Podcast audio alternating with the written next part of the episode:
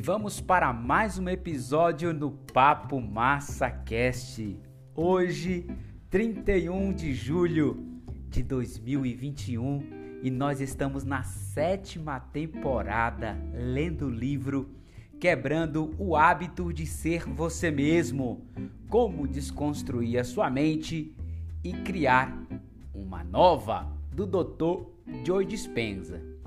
E lógico que estamos no capítulo 4, que tem por título Superando o Tempo. Quem, tá, quem está acompanhando o podcast sabe que já lemos ali Superando o Ambiente, Superando o Corpo e agora nós estamos lendo e finalizando hoje o capítulo 4, Superando o Tempo, que é um capítulo bem pequeno, aonde é, o doutor diz aqui, né, relata, de acordo com a sua teoria e explicações, que nós vivemos basicamente num, labirinto ou num ambiente polarizado. Por quê? Como o nosso corpo ele se torna uma mente subconsciente, né, ali um, um, outro tipo de mente, ou seja, começa a exigir do cérebro, não é que é, é, tomemos as mesmas decisões é, costumeiras da qual o corpo começa a necessitar, né, daquelas emoções, daqueles sentimentos que ele se acostuma e não quer se, se livrar disso, e ele termina forçando a mente para poder produzir todo esse ambiente novamente. E aí, claro que o doutor disse que nós precisamos quebrar isso. E por que, que ele está falando que agora a gente fica num ambiente polarizado com relação ao tempo? Porque normalmente é, nós queremos sentir aquilo que já sentimos é, ontem, antes de ontem, o ano passado, há 10 anos, porque a mente lembra e aí normalmente a gente vem carregando o passado, aquelas emoções passadas, aqueles sentimentos que nós sentimos no nosso corpo do passado agora, então quer dizer que você não está sentindo nada de novo. E o outro problema é que nós também é, nos habituamos, e ele dá o exemplo, né, como dirigir um carro, por exemplo, a movimentos que já estão programados a ser feitos depois. Então, o presente ele é recheado dos sentimentos dos, dos, do passado e movimentos que antecedem do que vão acontecer no futuro sem que nos permita a praticar algo de fato novo que quebre aquela rotina que já está feita. É como entrar no carro, é colocar o cinto, ligar o, o, o carro e de repente começar a dirigir e ali o inconsciente assume mas o seu corpo está eh, fazendo movimentos ali no presente, mas que já estão habituados ou inclusive se antecipando aquilo que virá no futuro. Então isso é muito difícil e ele disse que isso é um grande desafio. E hoje nós vamos dar continuidade né? Que ele fala assim, olha, vivendo no passado, que é o seu futuro. Vamos entender o que ele tem a dizer aqui para a gente finalizar esse capítulo 4. Gente, eu quero dar um bem-vindo à Austrália um novo país aí no Papo Massa Cash. Agora somos 16 países, sem falar que esse mês nós já passamos de 700 reproduções. É o meu recorde de reprodução desde que eu comecei a contar ali, né, em um mês. Claro, não é, é equiparada a outros é, podcasts aí tão populares, mas eu estou muito feliz com a marca de 16 países ouvindo o Papo Massa Cast. E Austrália, seja bem-vinda, você que está aí na Austrália ouvindo o nosso podcast, tá? E a todos os outros países que já nos acompanham, tá bom? Vamos deixar de conversa? Vamos para a leitura? Simbora!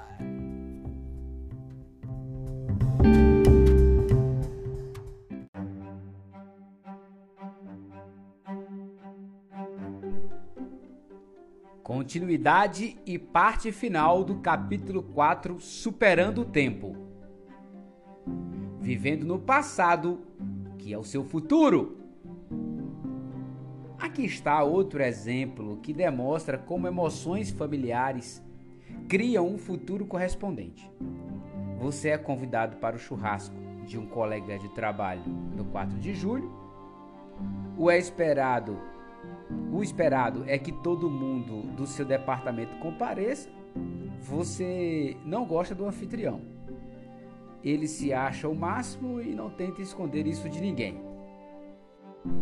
Todas as vezes que foi à casa dele, você acabou tendo uma péssima experiência com o cara o irritando de todas as formas.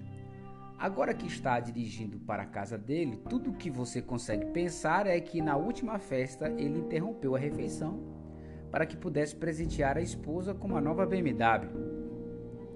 Você tem certeza, como falou a semana inteira para a pessoa com quem se relaciona, que será um dia desgraçado.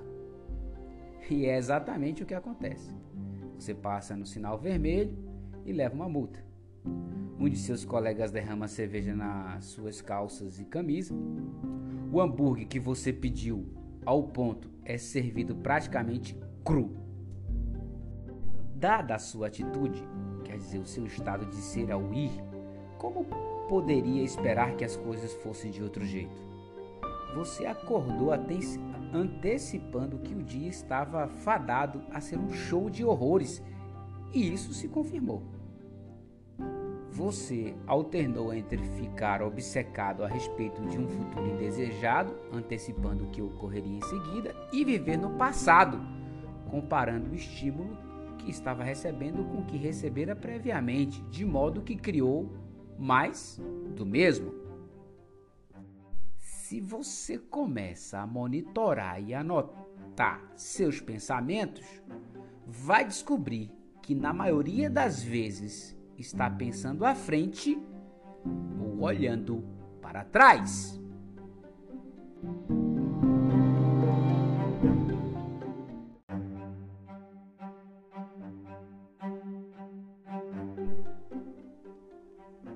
Viva seu novo futuro desejado no presente precioso.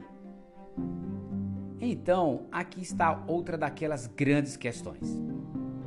Se você sabe que, ao permanecer presente e cortar ou poldar suas conexões com o passado, pode ter acesso a todos os possíveis resultados no campo quântico, por que optaria por viver no passado e continuar criando o mesmo futuro para si? Por que você não faria o que já tem o poder de fazer?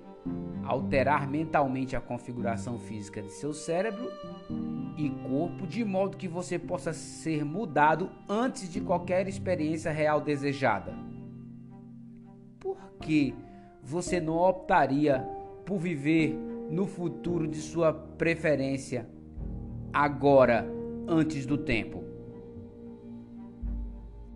Em vez de ficar obcecado por algum evento estressante ou traumático que você teme que ocorra em seu futuro, baseado em sua experiência do passado, fique obcecado por uma experiência nova e desejada que você ainda não acolheu emocionalmente. Permita-se viver nesse potencial novo futuro agora, a ponto de seu corpo começar a aceitar ou acreditar que você está experimentando as emoções elevadas desse novo resultado futuro no momento presente. Abrindo parênteses, você aprenderá a fazer isso. Lembra quando eu disse que minha filha precisava viver sua vida presente como se já estivesse as experiências do ótimo verão na Itália?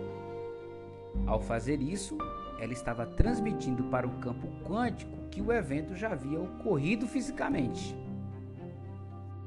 As pessoas mais fantásticas do mundo demonstram isso. Milhares de pessoas, milhares, perdão, de pessoas supostamente comuns fizeram isso.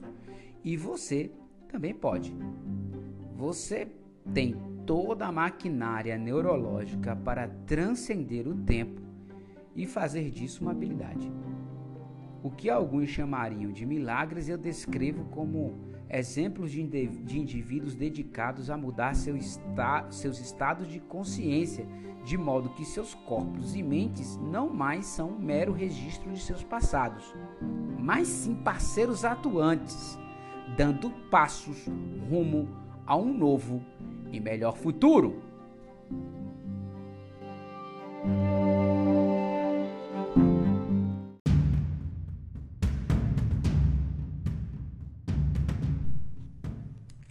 Transcendendo os três grandes experiências de pico e estados alterados de consciências comuns.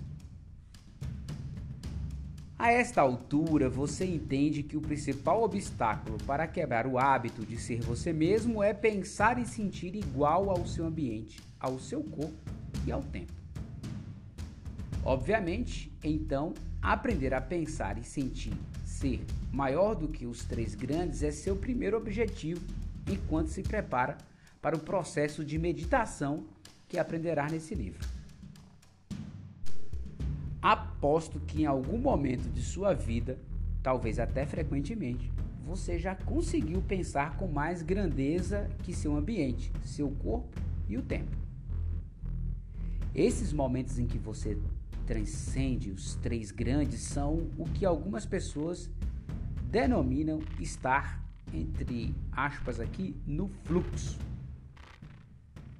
Há uma série de maneiras de descrever o que acontece quando nosso ambiente, nosso corpo e nossa percepção da passagem do tempo desaparece e ficamos, entre aspas novamente, alheios ao mundo. Em palestra para grupos mundo afora, pedi a membros do público para descreverem momentos criativos em que estavam tão absorvidos pelos, pelo que estava fazendo ou tão relaxados e tranquilos que pareciam entrar em um estado alterado de consciência. Essas experiências geralmente enquadram-se em duas categorias. A primeira são as chamadas experiências de pico, que consideramos momentos transcendentais quando atingimos um estado de ser que associamos a monges e místicos.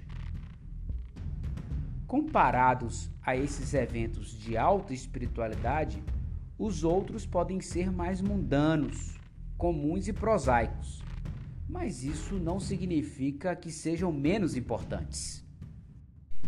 Esses momentos comuns aconteceram comigo muitas vezes embora não frequentemente quanto eu gostaria, enquanto escrevi este livro.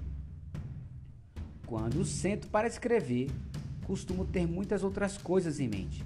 Minha agenda cheia de viagens, meus pacientes, meus filhos, meus funcionários, o quanto estou faminto, sonolento e feliz. Nos dias bons, quando as palavras parecem fluir, é como se minhas mãos e o teclado fossem uma extensão de minha mente. Não fico ciente de, de meus dedos movendo-se ou de minhas costas apoiadas na cadeira. As árvores balançando na brisa do lado de fora do meu escritório desaparecem. Aquela leve rigidez no pescoço não requer atenção e fico completamente focado e absorto nas palavras na tela do computador. Em algum momento, percebo que se passou uma hora ou mais no que pareceu um instante. Esse tipo de coisa provavelmente já aconteceu com você. Talvez enquanto estivesse dirigindo, assistindo um filme, jantando em boa companhia, lendo, tricotando, tocando piano ou simplesmente sentado em um local tranquilo ao ar livre. Não sei você, mas eu costumo me sentir maravilhosamente renovado após vivenciar um desses momentos quando o meu ambiente, meu corpo e o tempo parecem desaparecer. Eles nem sempre acontecem enquanto escrevo, mas após concluir meu segundo livro, constatei que eles ocorrem com maior frequência. Com a prática, adquiri a capacidade de assumir o controle de modo que essas experiências de estar no fluxo não são tão acidentais ou inesperadas como no início. Superar os três grandes para facilitar a ocorrência desses momentos é essencial para você perder a cabeça e criar uma nova mente.